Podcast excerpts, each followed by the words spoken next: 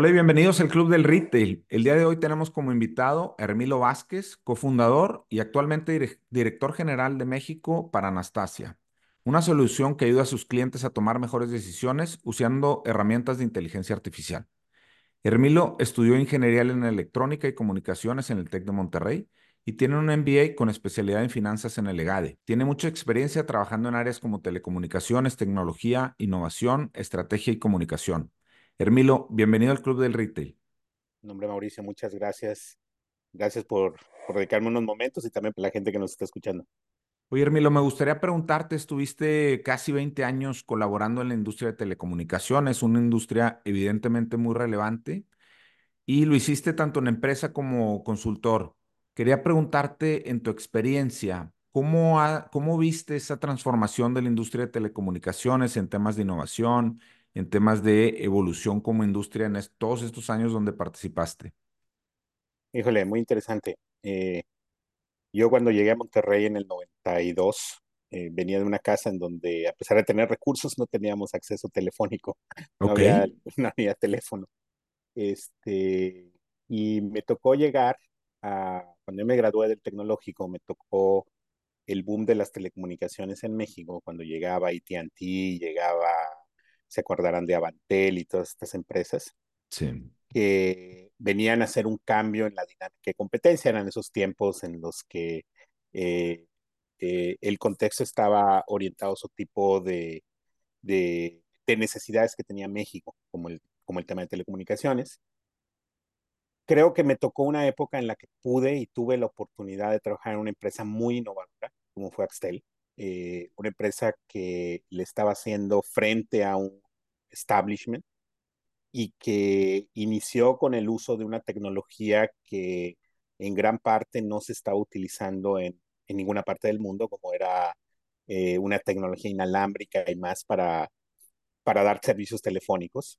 Este, eh, claro, el celular funcionaba, pero esta tecnología no mucho. Y me tocó participar en unas áreas que yo creo que en telecomunicaciones eran de las más ríspidas, de las más complejas, que era la regulación porque todo era nuevo, hubo que transformar todo el entorno legal que existía para promover competencia.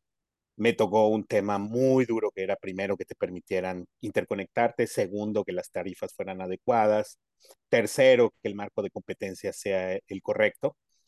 Y afortunadamente con el paso de los años, poco a poco se fue se fueron dando esas cosas hasta lo que hoy tenemos, ¿no? Y después me tocó ver una empresa que empezó a utilizar la fibra óptica como un medio de proveer acceso de muy buena calidad de, de Internet a, a, los usuarios, este, eh, eh, en cosas que no se estaban viendo y que también hubo que trabajar mucho en el aspecto regulatorio para, para lograrlo.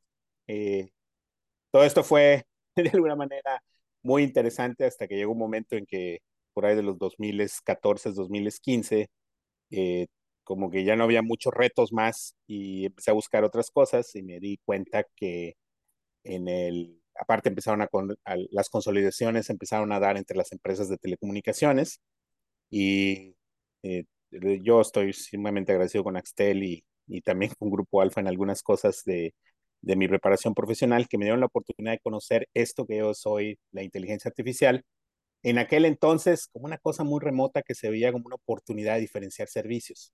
Cómo utilizas la inteligencia artificial o cómo utilizas la tecnología para poder mejorar los servicios que prestas eh, a clientes como el ISTE, que fue mi primer contacto con estas cosas, este, y cómo esa tecnología podía cambiar y transformar la, la historia de las personas. ¿sí? Por el paso del tiempo, me tocó eh, ya fuera de Axtel empezar a conocer algunas aplicaciones, eh, como por ejemplo cómo usar inteligencia artificial en salud. Me fue sumamente mal en eso porque eh, el contexto médico tiene ciertas cosas, su establishment que hay que entender. Eh, pero tuve la oportunidad de Monterrey, junto con mis socios, de, de entrar a empresas eh, industriales en donde eh, las necesidades sin importar la tecnología que se utilizaran, estaban presentes. Por ejemplo, cómo mejorar esos contextos de de planificación de operaciones a través de una mejor planificación de las ventas, una anticipación de lo que va a ocurrir en el futuro y que eso partía del análisis de grandes volúmenes de datos y grandes cantidades de datos. Y así fue como empecé a, a tocar el tema de la inteligencia artificial eh, en, en, ese contexto. Y una cosa fue llevando a otra. Este, empezamos a trabajar con empresas de retail, como es el caso de una de las farmacias más grandes de México, como es Farmacias del Ahorro, eh, entendiendo datos y tratando de hacer pronósticos de lo que iba a ocurrir en el futuro, incluso para determinar, por ejemplo, lo que Mauricio estuviera dispuesto a comprar en la siguiente interacción que tiene con una marca. Okay. Y, y de alguna manera eso es lo, lo que empezamos a hacer. Y así formamos Anastasia en aquel entonces, en el 17. Nos tocó pandemia, nos tocaron muchas cosas de, de por medio. Este, por ejemplo, y, y, bueno, eh, nosotros decimos que Anastasia es la que tiene el poder de levantar y tiene el poder de levantar eh, porque es etimológica, evidentemente. Cada uno de los socios tiene una razón de por qué la inteligencia artificial y Anastasia pues, nos está permitiendo reinventarnos, pero sobre todo el hecho de que nosotros vemos una oportunidad que tienen todos los negocios de reinventarse con las tecnologías para hacer nuevas formas, nuevos modelos, eh, nuevas mecánicas, nuevos mecanismos de gestión, etcétera, que van hacia el, el foco de engrandecerlos y mejorar su calidad de servicio, su crecimiento, etcétera. Oye, Hermilo, eh, ahorita que platicas eh, de, de, la experiencia en, en poniéndonos en aquellas épocas, prácticamente se estaban enfrentando un monopolio, eh, el tema del Internet pues no era lo que es hoy, les tocó pasar también por la época de las .com, la burbuja, la crisis de, de, alguna forma en Estados Unidos muy fuerte de, de las compañías .com. Y hoy con Anastasia hablamos del 2017, o sea, no estamos hablando de, de, del 2020, 21, 22, donde ya el, tema de inteligencia artificial suena. Estamos hablando del 2017, donde ustedes empiezan a experimentar con este tipo de soluciones. Quería preguntarte en referencia al, timing, al momento en el que esta, esta nueva experiencia en Anastasia, eh, si te fue algo similar a lo que vivieron tal vez eh, cuando, cuando comenzaba Axtel, donde se enfrentaban un poco a lo desconocido, soluciones que no necesariamente el mercado ya tiene en adopción total, y qué tan relevante es ser de las empresas que empujan estas nuevas soluciones contra las que llegan después con el camino de alguna forma pavimentado. Mira, eh, te diría que hay algunas diferencias y algunas similitudes. Eh, telecomunicaciones era un rubro, como bien deciste, ya establecido, con una estructura de competencia muy rígida, muy compleja, muy eh, desigual, si tú lo quieres llamar de esa manera, este, en el que hubo que hacer mucho trabajo de educación, no al público que te compraba los servicios, sino más bien al, al establishment político, regulatorio, este, que establecía los marcos sobre los cuales uno podía competir. Y creo que Axtel en ese entonces lo entendió perfectamente y mucha de su estrategia se basó en ese aspecto eh, de establecer reglas claras para poder jugar. Entonces es un entorno muy, de alguna manera, muy regulado, competido, muy estructurado. En el caso de la inteligencia artificial, yo te diría que, eh, y, son cosas que persisten hasta ahora, claro, con menor este, con menor frecuencia, pero existen. El tema de lo que ahí sí, lo que el cliente entiende, lo que el cliente espera, lo que el cliente se imagina de la inteligencia artificial. Nosotros hablamos mucho cuando platicamos de estos temas del efecto Hollywood. Eh, yo, como se podrán imaginar, ya estoy grande. este, a mí me tocó ir a ver eh, Terminator al cine y comprar el boleto en la taquilla y claro. hacer fila de dos funciones, ¿verdad? este, llegué a ver una película donde había una entidad que era sumamente potente, inteligente, capaz de elegir un blanco, capaz de seguirlo, capaz de encontrar formas de comunicación, que era capaz de manejar vehículos, que era capaz de pilotear, de, hacer muchas cosas. Y tenemos como que una concepción de que la inteligencia artificial lo puede todo. Y la realidad es que la inteligencia artificial, como todo en la vida, está especializada. No necesariamente una inteligencia artificial es la que controla todos los procesos. Este, Eh, hay inteligencias artificiales que son muy buenas en temas de, yo te hablaba de salud, detectando, por ejemplo, imágenes de cáncer, este, de mama, por ejemplo. Sí. Pero esa misma inteligencia artificial no puede hacer otro tipo de, de pronósticos a menos que le entrenes y le especialices en eso. Okay. Lo mismo pasa en los aspectos industriales. Tienes inteligencias artificiales que son muy buenos haciendo pronósticos o detectando fallas o detectando anomalías en los procesos este, para que uno tome una acción. Hay inteligencias artificiales especializadas, por ejemplo, en imágenes para detectar si un empleado viene correctamente vestido o si en una tienda de retail, hablando del contexto, es posible identificar cuando me falta producto en el anaquel a través del reconocimiento de imágenes okay. o cuando, eh, como lo que yo te platicaba de la farmacia, es posible proponer un producto cuando alguien visita la tienda o cuando alguien visita el sitio o la aplicación este, con tecnología. Entonces, eh, al final, eh, yo creo que el proceso más complicado que hemos tenido es educar lo que de verdad uno puede esperar de la inteligencia artificial y la más importante, el entender que todo esto es tecnología y que hay una entidad que gobierna esta tecnología que es el humano. Okay. Y el humano alineado, ¿sí? Este, es el humano el que decide si algo va o no va, es el humano el que toma una decisión real. Entonces, finalmente la tecnología se vuelve como un elemento que apoya a ese humano a mejorar sus procesos, pero que tiene que entender también ese humano que no todo lo puede y uno tiene que ir poco a poco construyendo esas estrategias y cómo éstas se van apoyando en la tecnología.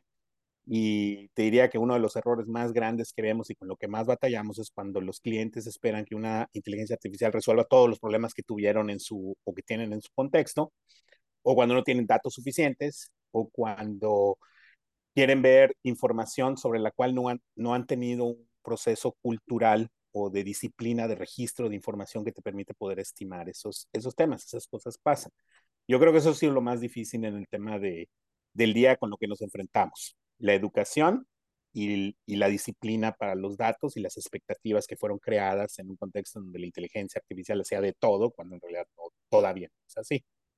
Oye, Hermilo, en ese sentido, eh, hay como la concepción de que la inteligencia artificial tiene capacidad de autoaprender, ¿verdad? De, de, de darle retroalimentación para que de alguna forma vaya mejorando esa capacidad de autoaprendizaje también es en base a esa especialidad en la que se desarrolla la inteligencia artificial o este concepto de que la inteligencia artificial puede llegar a, en algún momento empezar a tomar decisiones propias. Eh, ¿ves, ¿Ves algo de, algo de eso hace sentido tú que sí estás especializado y que sí conoces del tema? Mira, yo no sé si vayan a empezar a, a tomar decisiones específicas. Yo creo que todavía falta mucho, mucho tiempo para ese tipo de cosas. En el Foro Mundial hablaban de de que esto debería ocurrir en los próximos 10 años. Yo diría como que hay que ver todavía qué significa o qué entendemos porque tome decisiones generales okay. sobre todas las cosas. Sí, evidentemente la inteligencia artificial está aprendiendo. Es una, lo que está pasando con el chat GPT es un ejemplo. Sí. Fuentes, distintas fuentes de conocimiento que se están agrupando y que se están estableciendo a través de formatos conversacionales y que se están retroalimentando continuamente para mejorar una, una respuesta o una calidad de una respuesta en donde puedes encontrar código, formas de hacer las cosas, etcétera. Eh, sí, está pasando para allá, pero yo creo que al final del día uno, como siempre, como humano, tiene que intervenir para identificar eh, específicamente qué es lo que uno necesita, poder filtrar que esa tecnología sea la adecuada, si lo que está produciendo es lo que yo requiero, este, y como todo, procurar que tengan los datos correctos. Eh, en el tema del aprendizaje, por ejemplo, es como ocurre con tus hijos este, o con los muchachos. Eh, uno tiene formas y normas sobre las cuales educa a sus hijos, etcétera. Otras personas pueden tener otras normas y otros formatos y al final, este, depende cómo lo has educado para saber cómo va a ser hacia el futuro, ¿no? Este, si sabe resolver problemas, si está, o si está acostumbrado a que todo se lo resuelvan por él. Son, lo mismo pasa con la inteligencia artificial. Eh, va a ir aprendiendo, asume todo el conocimiento de las personas, eh, nunca olvida, es precisa, es, eh, pero tiene que estar enfocada, tiene que estar bien dirigida y tiene que, este, y el humano al final del día todavía tiene que tener un factor de, de gobierno sobre ella para poder discernir sobre las posibilidades que te dan, cuál es la adecuada y cuál no, y poder corregir, como siempre, cuál es el camino correcto por el que se debe dirigir. Hermilo, hablando de específicamente de Anastasia, comentabas ahorita que apoyan a empresas a tomar mejores decisiones. ¿Nos puedes platicar un poquito más de detalle cómo funcionan los servicios de Anastasia? Lo que hemos estado haciendo en términos del, del retail, creamos un, una especie de CAM virtual, por el cual no hace mucho nos dieron un premio, el Premio Nacional de Innovación de Canieti, eh, que está enfocado para pequeña y mediana empresa, entendiendo ciertas restricciones de la pequeña y mediana empresa, como por ejemplo la estructura de sus datos, su historia, su disciplina, y entendiendo también que el pequeño y mediano empresario carece de algo muy valioso que es tiempo, no tiene acceso a la misma tecnología que puede tener un corporativo como Cemex o Banorte o, o Banamex, por ejemplo, por decirte nombres Sí, de grandes empresas. de grandes empresas con esos presupuestos, ni mucho menos tiene el personal adecuado para poder utilizar estas tecnologías, ni tiene tiempo de experimentar. Entonces, lo que hicimos nosotros fue crear un asistente, una inteligencia artificial que aprende de ese negocio, que aprende de sus datos históricos, sus datos transaccionales y que lo combina con contextos específicos, como por ejemplo lo que ocurre en su negocio en términos de, uno, este, sus, sus proveedores, sus lead times, sus inventarios, etcétera, que es un contexto particular de cada organización. Y lo que ocurre en su contexto externo, porque todos estamos relacionados con una macroeconomía, la balanza comercial, el tipo de cambio, el índice de la bolsa, etcétera, que van formando también o que van moldeando una, una dinámica de comportamientos que ejerce algún tipo de, de acción o influencia en lo que ocurre en el interior de una empresa, ¿sí? Y lo que hace este producto es precisamente entrenarse con esa historia para darle a un pequeño empresario un futuro de lo que va a ocurrir y que él pueda tomar una decisión. La base de todo proceso de planificación empieza con cuánto voy a vender, ¿sí? Y lo que nosotros hacemos es tratar de hacer un pronóstico que sea lo suficientemente adecuado para que él pueda tomar una decisión con lo que sigue. No es nada más lo que voy a vender, sino también qué tengo en el inventario, qué voy a comprar. Y lo que nosotros hacemos es tomar esa información para decir, mire señor, usted va a vender estas unidades, estamos detectando riesgos en quiebres de inventarios posibles basados en el movimiento de las compras, sus índices de, cobertura, sus indicadores de proveedores y probablemente estos productos requiere usted salir inmediatamente a comprarlos considerando estos lead times, sobre todo si está comprando en China. Este, dos, como ya tiene la información, piensa que este asistente es súper inteligente y súper rápido, lo que le está diciendo es, señor, fíjese que este, detectamos que hay productos que usted no está vendiendo y que tiene usted tanto dinero o tanto capital de trabajo inmovilizado y que quizá usted quisiera hacer algo adicional, como por ejemplo una promoción de fin de año, de buen fin, un 2 por 1 un 3 por 1 porque ese es capital de trabajo Sí. creemos que no lo va a vender si no hace una acción especial. Incluso a algunos clientes les damos la oportunidad de identificar qué es lo que deben de promover en Amazon o en Mercado Libre, por ejemplo, porque no todos los productos necesitan una promoción en estos canales y tienen un costo de, de comercialización a través de, de ellos mismos. Y lo que terminamos haciendo fue también utilizar este conocimiento para hacer una priorización de la compra. No digo una optimización, porque eso es un poco más complejo, pero sí una priorización. Si tu producto que más se mueve es X y tienes poco inventario, probablemente es lo que necesitas comprar esta semana y tienes capital de trabajo limitado. Entonces te damos un ranqueo de, mira, no sé cómo estén las cosas, pero es lo que te sugiero que tú utilices este, para planificar tu compra de esta semana o de este mes o de esta quincena. Y nos ha ido muy bien con él. Eh, hay historias muy atractivas en, o muy, muy emocionales de gente que nos vino a ver en algún momento eh, y nos decía, oye, ya es el último recurso, estoy pensando en cerrar el negocio, a ver si me puedes ayudar. Y tres meses después regresa y nos dice, oye, muchas gracias porque el día que yo vine era para, para ver si, cómo, cómo recuperaba algo de, de dinero para ir a pedir prestado, qué hacía para pedir prestado y hoy voy a ir a pedir prestado, pero para poner otra tienda o Wow. para comprar más, más producto o incrementar mi portafolio, comprar una máquina nueva. Entonces esas historias te llenan de, de satisfacción de alguna forma.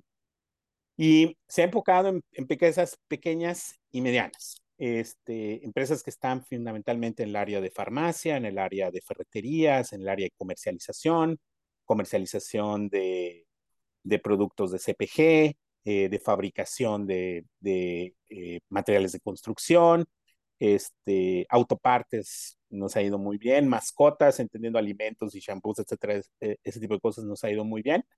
Y, y, hay industrias en las que no la hemos resuelto. Por ejemplo, la moda, porque es una industria que cambia mucho y no hemos podido lograr componentes de historia suficientes para poder modelos que sean este, adecuados, ¿no?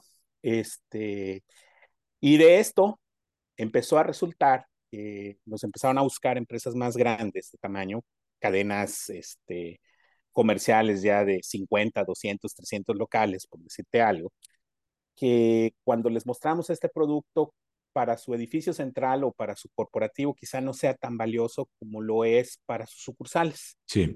Porque aquí estás viendo la posibilidad de darle cierta responsabilidad o cierta corresponsabilidad al responsable de la tienda en cómo debe de ser su reposición o su suministro. Y ahí no hay tanto problema y ahorita estamos subiendo una, por ejemplo, una eh, fabricante de helados que tiene 2.000 puntos de venta en Argentina, este, okay. que están utilizando estos modelos que eran para pequeña y mediana empresa para que cada franquiciatario pueda hacer su planificación y mejore el proceso de, de, de, de, de suministro de los productos o la disminución de la merma del producto este, a través de una mejor planificación. Este, y ya esto nos empieza a suceder con empresas que se dedican al acero, a la comercialización del acero a, a, en, a clientes finales o, o de papelería. Eh, estamos viendo una electrónica también. Entonces empieza a irse por ese lado en, en el aspecto del retail. Nada más quería hacer un comentario ahí en, en lo que estás uh -huh. mencionando, porque al final en el retail físico, cada tienda, cada punto de venta es un mundo independiente. O sea, aunque son parte de sí, una claro. gran organización, ahorita que comentabas, tener 200 puntos o no se diga 2000, al final pertenecen a una gran organización, pero cada uno de esos puntos de venta es un mundo independiente, tiene sus propios retos, el consumidor se, por, se comporta de una forma diferente entre un punto y otro, o sea, hay mucho que, que hacer. Claro. Y con esto lo puedes hacer a nivel puntual de cada, de, de cada ubicación y luego consolidar a nivel corporativo. Y eso es donde está la diferencia, porque hoy lo que pasa es, hay alguien en un edificio central que hace su planificación, que estima valores y que después reparte en términos estadísticos. Sí. Y eso en algunos casos significa que en algunos lugares te quedas con producto corto, porque no te cayó la cantidad suficiente que ibas a vender, o que te queda exceso porque en tu lugar no se vende ese producto, o claro. se vende poco. ¿sí? Un ejemplo de eso lo veíamos en, en el rubro farmacéutico con la nenfornina, en comparación, por ejemplo, lo que ocurre en Tijuana con lo que ocurre en Yucatán. Tijuana siendo más propenso a la diabetes que Yucatán, okay. y que los dos tenían la misma cantidad de medicamento. Este, eh, y al final eh, son el tipo de cosas que empezamos a detectar y que este producto empieza a ayudar para decir, hey, yo necesito más de esto o yo necesito menos de aquello. ¿sí? Este, luego está la, la gama de productos que están asociados a la recomendación. La recomendación es algo que a mí me gusta mucho, en lo particular porque es omnicanal y tiene uno que entender para qué es. No necesariamente es para pequeña y mediana empresa todavía, para ahí okay. vamos, eh, porque tiene que ver mucho con los volúmenes de datos y las transacciones, pero los recomendadores, eh, eh, como su nombre lo, lo dice, se enfocan en proponer una acción de venta en una siguiente interacción de una persona dependiendo del canal. Y ahí aprendimos muchísimo en estos años porque no solamente depende de la historia de transacción que Mauricio pudiera tener con una marca, sino también la de otras personas que como Mauricio intervienen en la, máquina, en la, con la marca y de la geografía con la que estas personas interactúan y de la etnografía, entendiendo edad, género, por ejemplo, del background que existe y a veces sin contener todos esos datos, también es necesario dar una recomendación a partir de qué productos se están comprando, en dónde se están comprando y con qué se están comprando. Y nos ha ido muy bien con ellos. Hemos participado desde proyectos con casas que se dedican al, al home improvement, en, okay. particularmente en el cono sur. Este, lo hemos hecho con empresas de alimentos, de comercializadores mayoristas de alimentos que me decían, este, mira, el puro hecho de que yo en la visita ya pueda venderle algo más que limón a mi cliente, ya me justificó el, la solución porque ya incrementé mi ticket este, Claro. eh, eh, infor, eh, en forma importante. Lo hemos hecho con farmacias este, eh, de manera insistente y creo que todavía se puede mejorar muchísimo esos servicios este, en distintos canales, ya sea por correo electrónico, eh, lo hemos hecho en punto de venta, lo hemos hecho con supermercados, en, en web, eh, etcétera. Y nos ha ido bien con, en general con esos productos asociados al uso de la información para proponer algo. Y claro, tiene dos vertientes, mejora la calidad de servicio y el incremento del ticket de venta y claro que siempre eso es sexy a cualquier retail. Totalmente, es, es un poquito para entender, cuando yo llego voy a pagar normalmente en la pantalla de, de, de la persona que está cobrando, cuando registra el producto, ahí es donde le dice, oye, ¿por qué no recomiendas que también se lleve X cosa que tiene un alto porcentaje que lo compre de por, por el, probabilidad. de probabilidad de que lo compre por, por el perfil de la persona, ¿no? O el O tipo por de la canasta o por lo que está haciendo. de acuerdo. Y te voy a decir, no solamente en el punto de venta, porque no es lo mismo recomendar para una farmacia en la que la distribución de la tienda la tienes eh, de alguna manera cerca Ok, y hay alguien que te dice es fulante de tal cosa y la tienes en, en, al alcance de la persona sin detener mucho la firma, o en un sí, supermercado en donde te recomendó bananas, plátanos, sí, este, pues no las tiene la cajera a un sí, lado, ¿no? claro, sí, sí, Entonces, este, no es así como que, ah, el plátano es tan especial, ¿no? Camine usted y con la fila, no. sí, claro, Este, pero hay canales donde sí. Y también entendimos, y lo hemos trabajado mucho con los clientes, que tampoco puedes anunciar todos los productos, este, dependiendo del canal.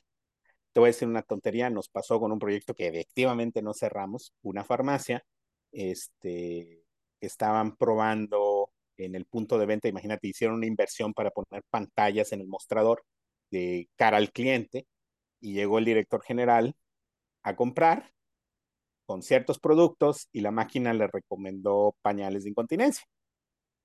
Este, y entonces el director general se molestó mucho de por qué le habían este, sugerido eh, pañales de incontinencia. Le decíamos, no hay, la única prueba que puedo tener de por qué estoy correcto es la matemática y le puedo hacer distribuciones y análisis estadísticos de por qué el producto no es equivocado. Pero uno tiene que entender, tiene usted razón, para qué va, y aquí es donde empieza la sensibilidad del negocio. ¿Qué quiere usted mostrar en el mostrador? A lo mejor en un punto de venta por ejemplo, en una farmacia no sería prudente enseñar productos de pudor, como los claro, pañales de incontinencia o los productos de, de planificación familiar, pero en un canal como el app, ahí sí, claro, pero en el, en el app a lo mejor no voy a promover productos de impulso, como por ejemplo un chocolate, un agua. Eso lo voy a proponer en el, en el, en el punto de venta. de Entonces, acuerdo, eh, hay cosas que se pueden gestionar de esas, si no necesariamente son inteligencia artificial, este, pero que influyen mucho en el resultado. ¿sí? Es, es, muy atractivo, me gustan mucho esos temas porque son muy, muy atractivos y, y llaman mucho la atención. No, y lo interesante es que, como decías ahorita, eh, cada, cada mm, cliente, supongo, de ustedes, pues tiene diferentes necesidades y hay que ir adaptando eh, para poder eh, ofrecerle la solución que cada uno de los clientes necesita, ¿no?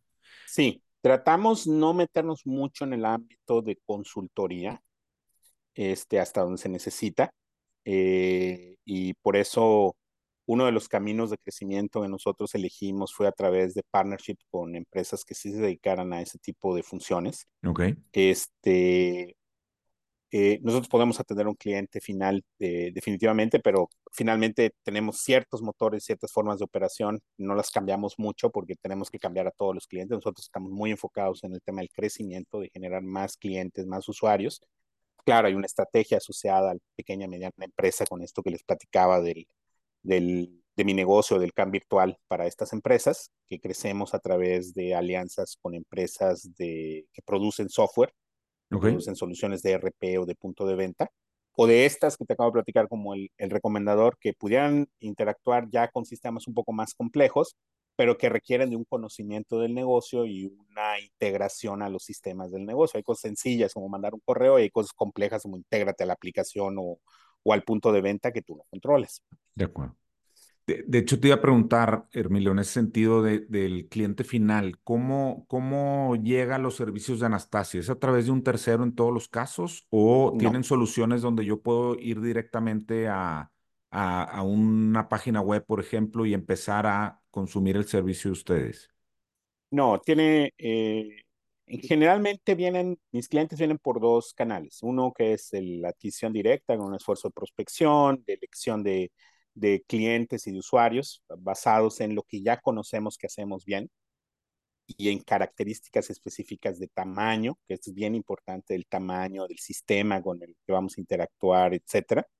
Este, y a los que salimos a buscar, Ok, eh, principalmente. Eh, y hay otro que hemos puesto mucho énfasis en el último año, particularmente todo el 2023, que es el desarrollo de canales que integran Anastasia en una parte más de sus funciones. Por ejemplo, la más grande que tenemos, una empresa que está entrando a México, pero que es fuerte en Chile, que es donde tenemos presencia también, que se llama De Fontana, en donde De Fontana está integrando la capacidad de, Anastasia para hacer predicciones este, que se transforman en este, en este virtual. Nosotros usamos los datos del RP, de los clientes que lo autorizan, este, y les generamos todos estos modelos porque prácticamente en el RP ya está todo estructurado, ya está todo construido, ya está todo de alguna manera en términos de datos, la historia está presente, etcétera, y lo que nosotros hacemos es agregar ese valor agregado sobre esa información que existe para que estos, los clientes finales de estas empresas puedan eh, tener nuevas funcionalidades y las RPs lo que encuentran en, en este tipo de relaciones es funciones que son baratas de, de, incluir, que son rápidas de incluir y que generan un valor sobre la base de clientes que les ayuda a vender más y a la retención de los clientes que hoy existen. Y estamos encontrando mucho interés en esos, en nuestros rubros. En México estoy persiguiendo algunos este, okay. que tienen estas características eh, como un método de crecimiento específico, ¿no? Los, los otros que siguen llegando, los vamos tomando en función, los buscamos mucho en el criterio, algunos llegan por la página, otros llegan más este, de referencias, u, y, pero nosotros lo que buscamos es, eh, tratamos de elegir a los clientes para, para, para llegar con ellos, porque lo que nos interesa es llegar exactamente a los que vamos a, a servir mejor, vamos a atender mejor y sobre todo les vamos a producir un valor extraordinario de lo que tienen hoy con respecto a lo que tienen hoy. Esa es nuestra expectativa. Oye, en cuanto al futuro, ¿hacia dónde van, da Anastasia en este caso en los próximos 5 o 10 años? Nosotros, en, la visión que tenemos de Anastasia es eh, que pudiera ser parte del core de las decisiones relevantes de una organización. Ok. Eh, a través de eh, el análisis y el funcionamiento de los datos. Esa es como que la visión principal. Esto significa, hoy lo estamos haciendo en procesos muy muy concretos como la planificación de operaciones para la venta, la compra y la reposición o gestión de los inventarios, procesos que están asociados al incrementar el, el valor del cliente o la fidelidad del cliente de cara a la interacción comercial.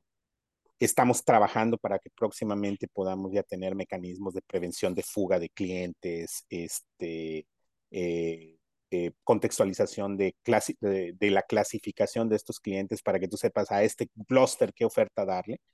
Eh, nos ha, hay cosas que estamos trabajando para poder predecir, por ejemplo, comportamiento crediticio okay. este, de las organizaciones a partir del entendimiento de sus datos y sus dinámicas en algunos bancos, con algún banco grande que haya en el, en el Cono Sur, este, está terminando de, de estudiar en, y de experimentar y vemos que en el futuro va a haber muchas de estas soluciones. Eh, van a poder haber eventos sobre los cuales predecir cuando este, hay cambios en la demanda de algo, cuándo va a haber cambios, etcétera, que van a poder ser utilizados para eh, planificar o precisar mejor las ofertas. Eso es lo que nosotros vemos hacia futuro.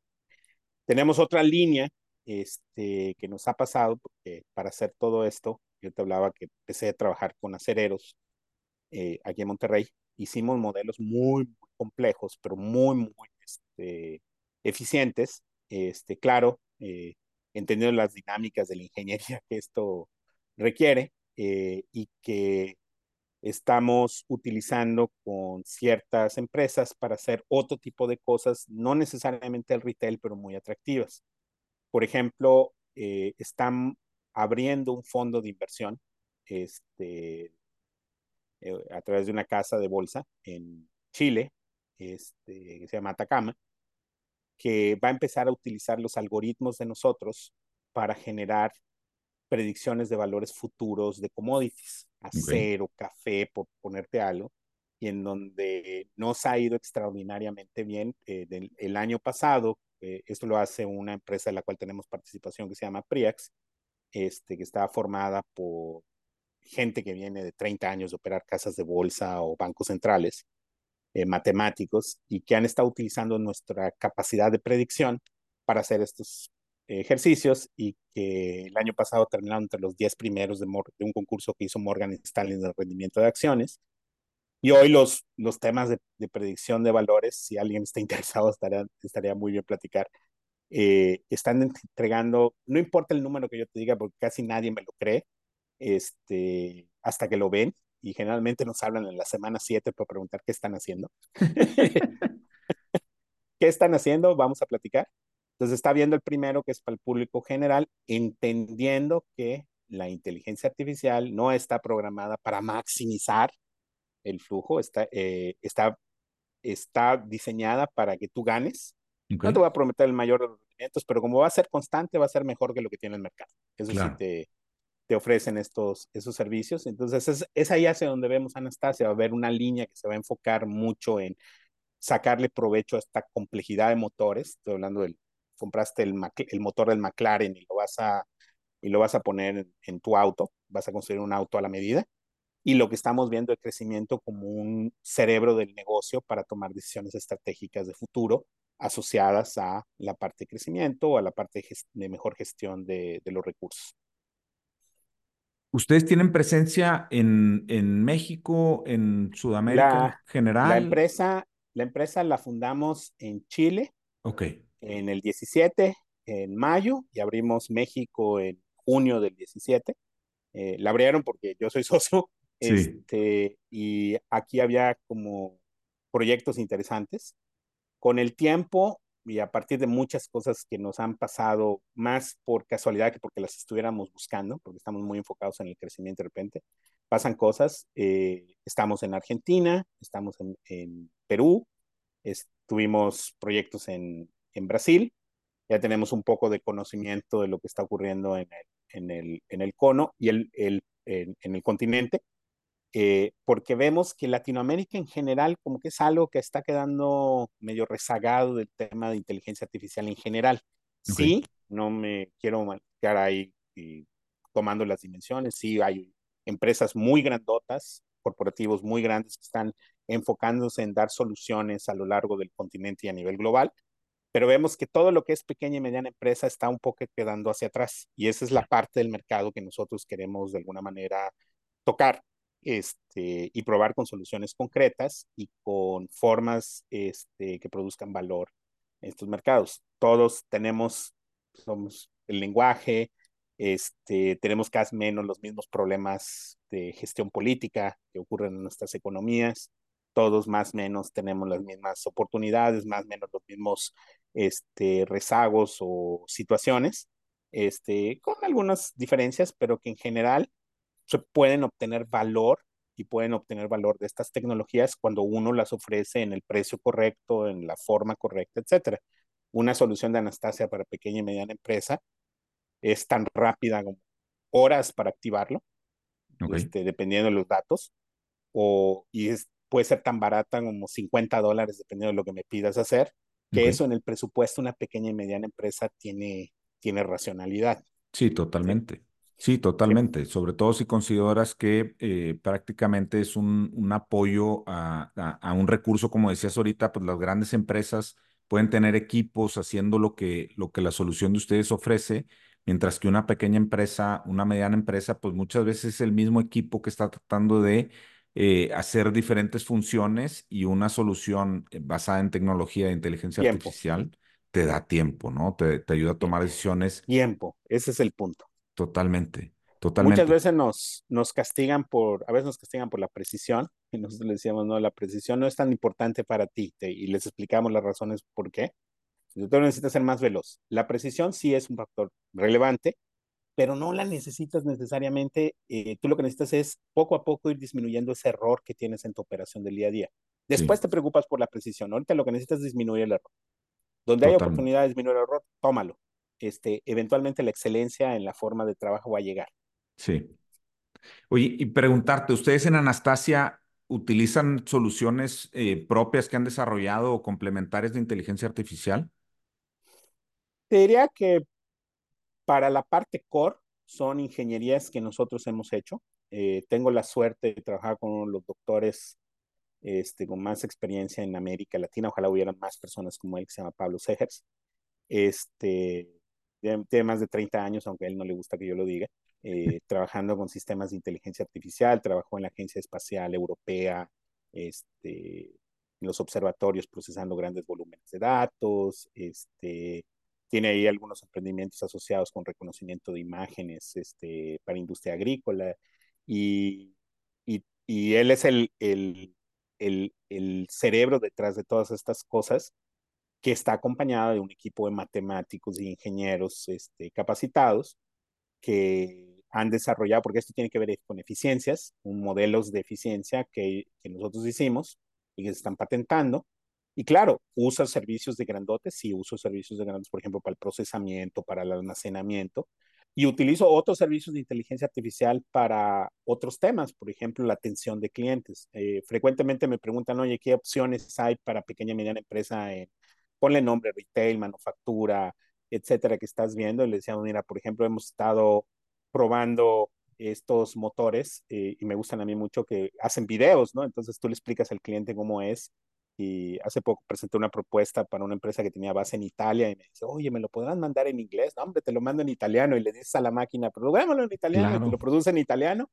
Y, y está, tenemos eh, estos chatbots. Nosotros, eh, en algún momento de la conversación previa que tuvimos tú y yo, me preguntabas, oye, ¿cómo estuvo la pandemia? La pandemia, nosotros sobrevivimos por la pandemia gracias a los chatbots. Hicimos varios chatbots, chatbots asociados a retail.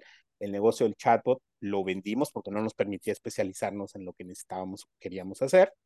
Este, ese lo vendimos, pero hoy hemos encontrado chatbots sumamente potentes que están automatizando el proceso de atención al cliente. Y entonces hoy un usuario de Anastasia puede tener acceso a estas soluciones y que le ayudan a poder utilizar a Anastasia sin que tenga que estar presente el humano a través de dirección, a través de interacción, a través de bases de conocimiento que están aprendiendo de sí mismas y que le estamos dando este, estas posibilidades. Incluso lo que vemos en el futuro, todavía no tenemos una fecha porque estamos, estamos muy preocupados por hacerlo bien, que tú pudieras tener una interacción con Anastasia a través del mismo WhatsApp, a través de todas las bondades del chat GPT. Este, claro que para poderlo hacer, uno tiene que ser muy responsable con la privacidad de la información de los clientes. Y ese es el reto que estamos resolviendo, porque ya lo demás de alguna manera está resuelto. O sea, si yo, si me vas a preguntar algo de tu negocio, Mauricio, sí. que sea de tu negocio lo que voy a contestar y que nadie más tenga acceso a esa información de tu negocio. Ese es. Claro, totalmente. Hermilo, por último, si alguien quisiera ponerse en contacto con ustedes, ¿cuál es la mejor forma de hacerlo? Mira, te voy a dar este la página es www.anastasia.ai. Okay. En LinkedIn nos pueden encontrar como anastasia.ai. Este, en México, eh, dame un segundo porque soy, eh, soy viejito y soy, y, y soy lento. este, te diría, tenemos dos teléfonos. Eh, el 81 8000 1835, que es el de la oficina aquí en Monterrey, y el 56 39 16 60 40, que es el teléfono del área comercial. Y en Chile, por si alguien nos escucha por allá, este es el 9 83 57 26 30. Y si da espacio, la más fácil es contacto arroba anastasia.ai. Perfecto. Hermilo, te agradezco muchísimo tu tiempo que hayas compartido con nosotros parte de, de la historia de Anastasia y seguramente veremos eh, nuevas soluciones de, de, lo que están desarrollando. Y a la orden. Este, muchas veces hasta la interacción, el intercambio de ideas sirve y nosotros encantados de poder este, participar o apoyarlos en alguna en una necesidad de estas. Muchísimas gracias, Hermilo. Muchas gracias.